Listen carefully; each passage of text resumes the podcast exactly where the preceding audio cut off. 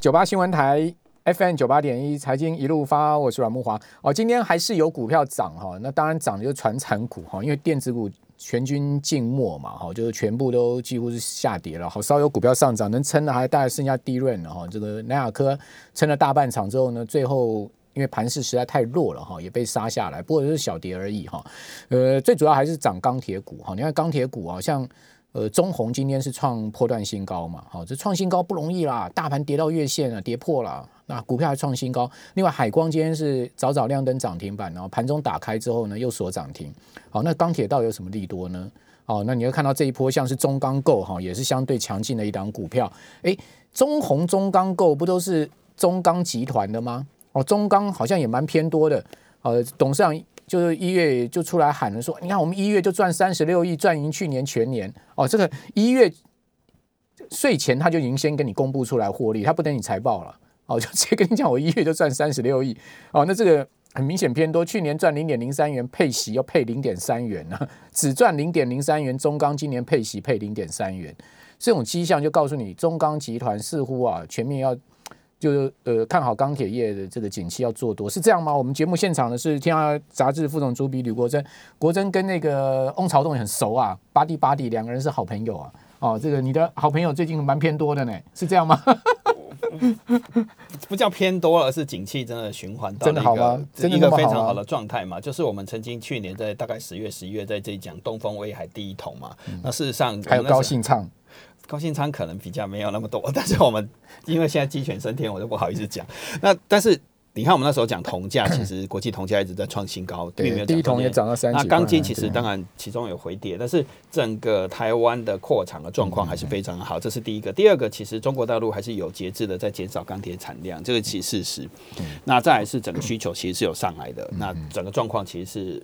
不错的，那当然前应该回到为什么中钢去年不好，是因为前年的话，其实当初行政院长苏贞昌去高雄，我讲是二零一九年嘛，那时候选情比较紧急一点嘛，所以要中钢好好帮助台湾的钢铁业下游。嗯，那上游当然上瘦下肥嘛，对不对啊？下下瘦就上不啊，下肥就上不瘦嘛，对，上不肥了。那所以说去年中钢就比较惨一点点，因为体。为为国家相能为国，挺下游就对，对挺下游，所以中钢去年真的是比较差。那今年当然就要还给他们，所以今年就真的很好。那其实整个钢铁业还是就我们那时候讲的，其实没有改变啊。当然我这一次其实我跑了全台湾，发现扩厂的状况其实都还蛮不错的啦。啊，今天还是有不错涨的啦。我上礼拜我去看了，我去安平嘛，看那个车灯厂嘛。你知道车灯厂最近跟很多的台湾的业者跑去经济部抗议，说没有纸箱。纸箱都出口了，所以希望经济部阻止纸纸箱出口。我这个是替业者说话，阻止纸箱出口。对啊，我们的纸纸箱都出口给别的国家用，因为别的国家价格比较好啊。对，那经济部没有处理。我现在讲的是业者话，我没有去查证经济部啊。这个只是他们就跟我说，哎，你要去这个是自由市场啊。对啊，对对。经济部怎么能？经济部要把它推给行政院，所以他们又跑去行政院抗议啊。行政院就说这这当然重要，又把它打回经经济部。所以今天。也有造纸股也是红的，其实你去看龙城，我们在这这这这永丰与龙城阵容这这一波也都还不错啊。对，主要问题还是跟货柜有关呐，因为纸的废纸的原料来自美国，对，那美国现在运作效率真的很差，然后运价又这么高，应该不会有柜子是拿来装废纸来到台湾，所以现在真的是，哎，可是我去问资源回收业者，他们说在台湾的废纸都没有人要收呢。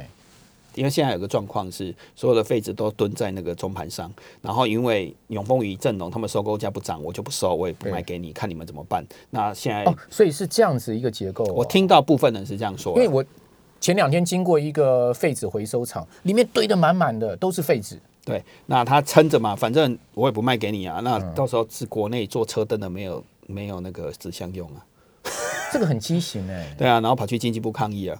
然后再跑去那个行政院，那他内销价提高就好啦。反正我如果内销价超过外销价，我就卖国内啊。对啊，那就涨价，然后造纸股就红啦，就不会绿了。那车灯业者有什么抗议？车灯业者就买高一点、贵一点的纸箱嘛。对啊，所以还有一个行业也是受到影响。所以我要讲的是，今天绿的、红的还不多了，蛮多的啦。有啦，船产蛮多，蛮多的红的啦。但半导体跟电子就是一片绿啊，那是怎么回事呢？这个就问王大哥啊，问我 我看你刚才的操作还不错，今天收获颇好。好了，回到今天我们要讲的主题，就是说你又跑去台中谈子是？对我其实我我我觉得还蛮关心。当然上次在上节目跟你一直在吵红海的问题嘛，对不对？没有啦，我们哪有吵？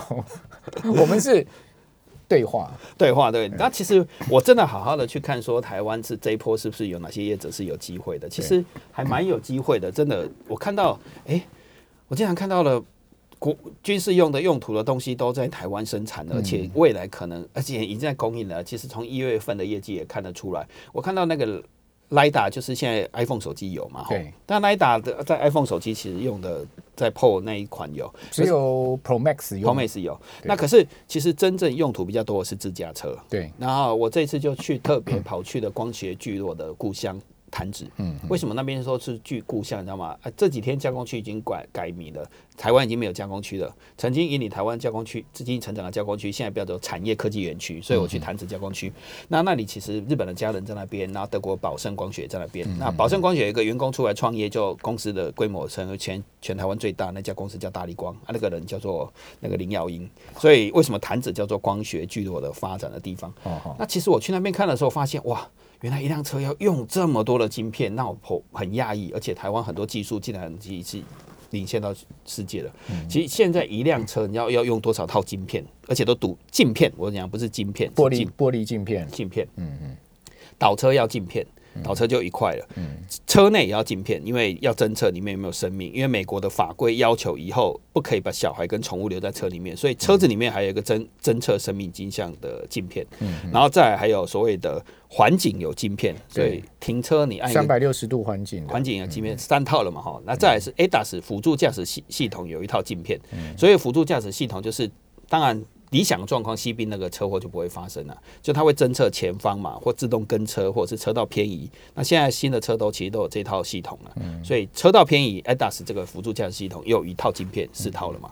再来是自驾系统，还有一套晶镜片，嗯，因为要控制自驾系统，所以它还有一套专门是为自驾用的。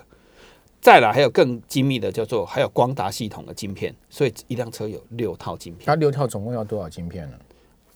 辆车最少要用二十颗的镜头，二十颗镜头。对，那如果用全世界，当然这件事情还没发生呢。全世界如果一辆汽车左右嘛，哈，如果全部都改成有镜片的，就未来自驾完全到完全可以自驾十到二十年可能会实现了。那个那还有一段时间呢，可是代表那时候可能不用十到二十年哦。我觉得，我就不知道你买的车现在是到什么阶段，有几套镜片。好了，不要说我的车，那个，所以你说如果全部变成是自驾车的话，那个镜头的用量会很大。对，就六套了嘛。当然光打没有那么快了哈，雷达这个技术。所以我这次去，哎，发现哎，竟然台湾有人做雷达技术、光达技术，我就真的去看。然后有一家叫做嘉陵科技，它其实以前就是。就是以前日本的佳能相机，对，然后他其实是本来员工是要被裁员跟辞退的，后来他就独立成立一家公司叫嘉陵，当然我们可以看得到这家公司的股号了。然后他大概有百分之九十的业绩以前都是替佳能 Canon 相机做镜头跟机身，嗯嗯，所以台湾其实是世界上最大的单眼相机的产地，嗯。但是可能很多人问题是以前单眼相机就没有人在用单眼相机。如果我现在跟很多小朋友说照相也要用数位相机，可能很多人不知道什么是数位相机。现在拿那种数位相机，当然你说 Canon 啊，或是说呃你控的那种可以拍拍影像的哈，就是可以。专业的单眼还有了，对啊，专业的单眼以外，你再拿那种数位相机出来，傻瓜数位应该是可以进博物馆，像什么理光啊，那时候很红的理光啊，Panasonic，那大概都是六十岁以上老人家才听得懂这个东西嘛，哈，他们才会有这种东西在用，还在用，就用的记忆卡的有没有？他这样讲这个事情，其实才二十年前的事情而已。那时候台湾有很多数位相机代工厂商哦，如果我们回头去看，有啊，那个玉龙集团的那家叫什么？华金。华金科对不对？对，哦，当时也是很红的一家公司啊。对，那时候现在已经想不起，还有真的有理光这家公司的。有啦，理光啊。哦，但如果我们从这件事情回头来讲的话，那那大家可以想象嘉里这家公司有多惨。嗯，那嘉里这家公司，因为 这也不是他做错了什么事情啊，而是另外一个世界人突然跑进来把他给。打垮了，那个叫像手机啦。因为现在很多人习惯手机是可以拍照，以前手机怎么可能拍照？而且拍出是大力光所造成的啊。对，当然有很多种原因啊，但是我们已经习惯手机可以拍照这件事情嘛。哈，当然台湾也是很重要了。那嘉玲这家公司只能做什么？嗯，那他只好转型了。所以我去看嘉玲的时候，我就觉得感触很深啊。当年我还看到他做单眼相机的镜头，占他百分之九十的营收。嗯，那至少什么都做啊，为那个腹部摄影啊，那个达文西那个也要做啊，然后监控系统也要做啊，因为他用玻璃的，其实他的技术来源是玻璃，然后再来是环境摄影。对，所以有一家公司就。刚好帮了他一把，所以我们今天在看所谓的红海跳出来坐车了，或台达电说自己很厉害，可是我们想过，哎，原来其实反而意想不到的人会赚到钱，嗯，所以那时候纳智捷就说要试验全世界最独一无二的环境，其实纳智捷跑人前面，零九年就开始做环境摄影了，对啊，对，那时候一辆车用七个镜头，其实纳智捷是全球首创哦，对，那时候他广告还做那个 AI 机器人，那个坐在车上车上那样子的意象的广告，那其实是两家公司做。现在影响到两家公司，一家公司就加嘉玲啊，嘉玲就因为也没有别的生意，知道全力配合纳智捷，那他就从那个时候开始打入环境摄影镜头。好，那到底镜头业者哦，未来会呃大发这个机会财吗？我们等一下再来请教吕国珍。九八新闻台 FM 九八点一财经一路发，我是阮木华，在我们节目现场，我们今天有直播哈，在 YT 上面，各位上 YT 可以看到直播画面，是天下杂志副总主笔吕国珍。哦，针对刚刚国珍所讲的这个两个主题啊，一个指指指的主题，一个呃这个镜头的主题啊，我们蛮多听友在那个留言板上有留言啊，其中一个苏小姐啊，应该是呃纸业者啊，对，没错，她说她是呃纸盒的代工者啊，她就讲说。其实台湾废纸的问题是像正隆，他根本不收购台湾的废纸。对，目前他们不收。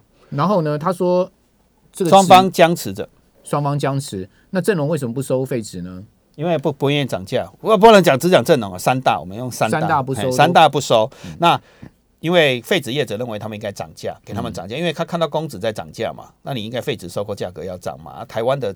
民间收了废纸才有地方去嘛，可是双方就卡在你在涨价，可是你不愿意涨我的收购价。我听到了业者的声音是这样，而且我问一个很严重的问题哦，我问那个资源回收业者哦，他跟我讲说，他说因为废纸也不能送去焚化哦，因为很多纸是那个印刷过的哦，那个焚化会有毒的哦，所以焚化厂也不收，而且那个焚化之后，那个对焚化炉有很大的一个问题，所以他们都找洞掩埋哦。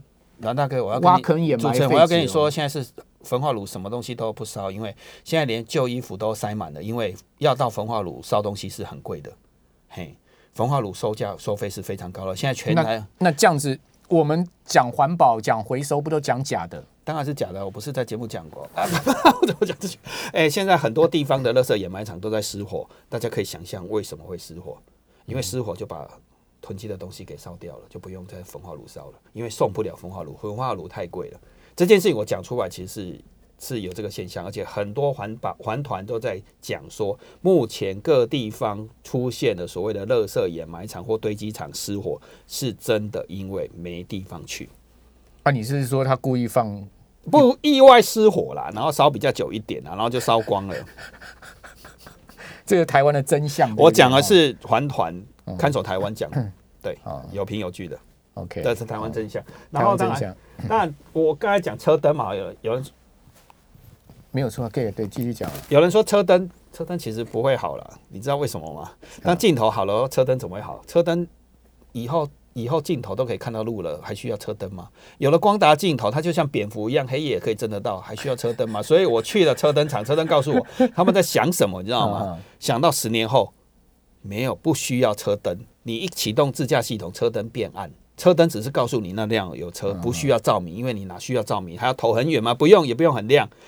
要啦，因为行人还是要看到车子亮亮灯过了才会警惕。所以智能车灯会出来，所以它会自动侦测有没有行人，车灯才亮。所以正常行驶的时候，车灯是不需要亮的。已经开始在做这件事情了，各位听众。所以如果你看到每台都蝙蝠车就对了。啊，没办法，蝙蝠。光达雷达是嘉陵做的，车灯是地宝跟嘉跟提维西做的，不一样的公司啊。所以哪一天手机去打败单眼相机，那是很正常的事灯。车灯厂现在怎么应用呢？做智能车灯，就是管海伦大哥说的，如果有人经过才亮，提醒他这里有一辆车；如果没有人经过，就省电，因为投射灯是很耗电的，而且你也不需要。然后车灯一关暗，我说关暗不是关掉，关暗之后是车内灯变成阅读灯，厉害了吧？还可以变电影灯、剧院灯，所以还可以看电影。嗯嗯，所以我错的是真实在发生的事情，台湾在研发这些事情。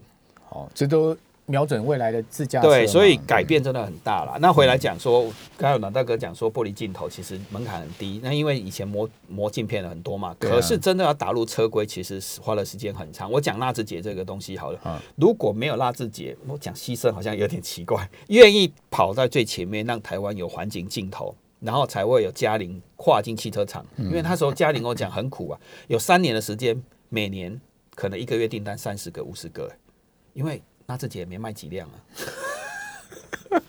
可是你还是要留产能给他，你还是要不断为他测试，也不是马上，所以要测试三年。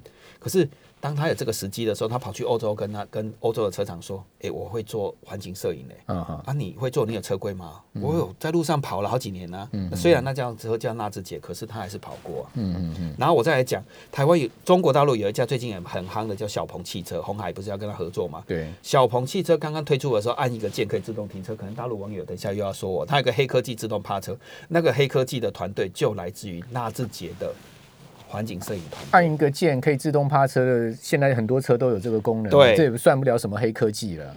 那两年前啊，两三年前啊可是这个东西其实就来自于纳智捷那个团队。如果没有当年纳智捷去做那些事情，嗯往前去做国国车国造的梦想，嘉陵怎么会有车规的？所以不是每个魔镜跑的可以放在车上啊，不行嗯啊。我讲一个实际技术难度，你必须要零下六十度也可以公用，因为车子是有零下六十度了，到高温一百度也都能够作用，这就不是普通人能做了。那现在技术最好是嘉陵，还有呢，嘉陵哑光也在玻璃镜，但是那两个不同，嘉陵其实是跨入的所谓的光达系统。哦好，光达系统其实它从二零一五年就开始做了，所以我们可以看到新闻是威利登跟它一起合作。威利登现在是全美国最大的，也应该是世界最大的所谓的自驾镜头光达技术最大的是它，新创业者啦，一挂有借牌上市的，有有三家了，，对，有三大都是有三大了。嘉陵的客户哦。当然你会问我这个东西，嘉玲去年还赔钱嘛？这个东西对啊，还没每一辆车都有了，一季赚不到零点一元呢，不是每一辆车都有了哎，不是每一辆车都。有那毛利高吗？这个你可以看它的营业额从去年八月开始一路业营营收一路跳，跳得非常的快。我记得从四十成长百分之四十到一月份一百二十几啊，然后去年投资四亿扩厂，今年还要再投资五亿扩厂。嗯嗯，对，毛利还没看到，但是它跳得非常的快。有有未来性啊。对，还有当然还有一个原因，我必须要说了，如果没有中美科技战，其实这个东西也很难转到台湾来啊，为什么？因为本来光达技术大陆大陆就很多做这个玻璃镜头的厂商，对，那很多东西其实是用在巡弋飞弹上面，以及精灵炸弹，它其实是在精准镭射导引所谓的飞弹飞到那个地方，其实它是国防科技技术的释出。嗯哼。可是这个东西其实当中美科技战一一导入的时候，其实引引起来是。他其实不能继续扶持中国大陆发展。等一下，中国车友又要骂我。不会啦。问题是，你说用在飞弹上面，巡弋飞弹上面那个量就不会大、啊。对，可是真到导到车用的时候，我刚才说的车，用的量才会大啊。当然，一开始那一达这种技术应该是高规格才有了，因为一套要非常贵的技镜。但是我们可以想象，导车环境、室内侦测到 ADAS 辅助系统，到未来自驾，有的车已经有配自驾镜头了，但是那是比较低阶的。到那一打，那个市场是很大，所以我又问嘉玲说，他说一家我们十几亿的公司也吃不了了，其实全台湾亚光也来做也可以。不过亚光因为它新设厂在缅甸，所以我不晓得亚光会。哦，你问我亚光，我就必须要回答他投资的地点叫缅甸。因为亚光最近股价也还不错啊，对，但是走势还不错、啊，他投资缅甸哦。但他们都是永永远都亏钱的公司啊。主要还是回答我讲了嘛，他当年是做单眼相机跟数位相机。嗯嗯。那你要转型，有多少东西可以做？那做相机镜头其实是比不上大力光啊。坦白讲，他们都把大力光当成神在膜拜，这也是事实啊。啊，为什么大力光不做玻璃镜头，不不进不进入到车用市场？塑胶的耐热性跟耐候性没有镜片那么的好，所以现在光这个对打镜头用的都是玻璃或者是磨造玻璃。对，主要还是以那他为什么不做玻璃的呢？那是完全不同的概念的。数位三 C 消费市场的规格跟车规是不一样的，所以当你有跨境车规，其实花的时间比较长，而且量是不一样的。我举一个例子好了，做三 C 可能一个单一个小单是三十万片，嗯，做车规可能是五十片。大力光要做这个生意吗？好好，那大力光要现在遇到困境，他要怎么转型呢？那或者怎么怎么突突突围呢？我是没有听到大力光要做车车载这块，那车载有一天会不会？不会啊，大力光一直坚持他不做这个，他认为没有没有利没有钱可以赚啊，对，那这个利润太低了。但是手机的镜头其实用途还蛮多的嘛，哈。那这是另外一块市场啊。我觉得台湾刚好很奇特的，有玻璃的，也有塑胶的，两块都同时存在。嗯，所以刚好有转型，然后加上这些智慧系统的运用，其实也越来越多。像小鹏汽车，像未来汽车，其实很多的系统是来自纳智捷。可是奇怪一件事情，我说大陆的那个这个舜宇光啊，它既做车用，也做相机镜头、哎，但是如果你要做到高阶，我现在讲的是倒车那些可以用那个所谓的塑胶玻塑胶镜片，不是所有都不行哦，我必须要讲。所以有些东西才会用玻璃的，纯玻璃的，也就是他们狙击的，嗯，不是所有东西都是用玻璃，没有没有没有。好，呃，今天吕国珍提供一些 information 给大家参考哈。呃，环保的问题哦，真的是台湾哦，我们要正视的问题。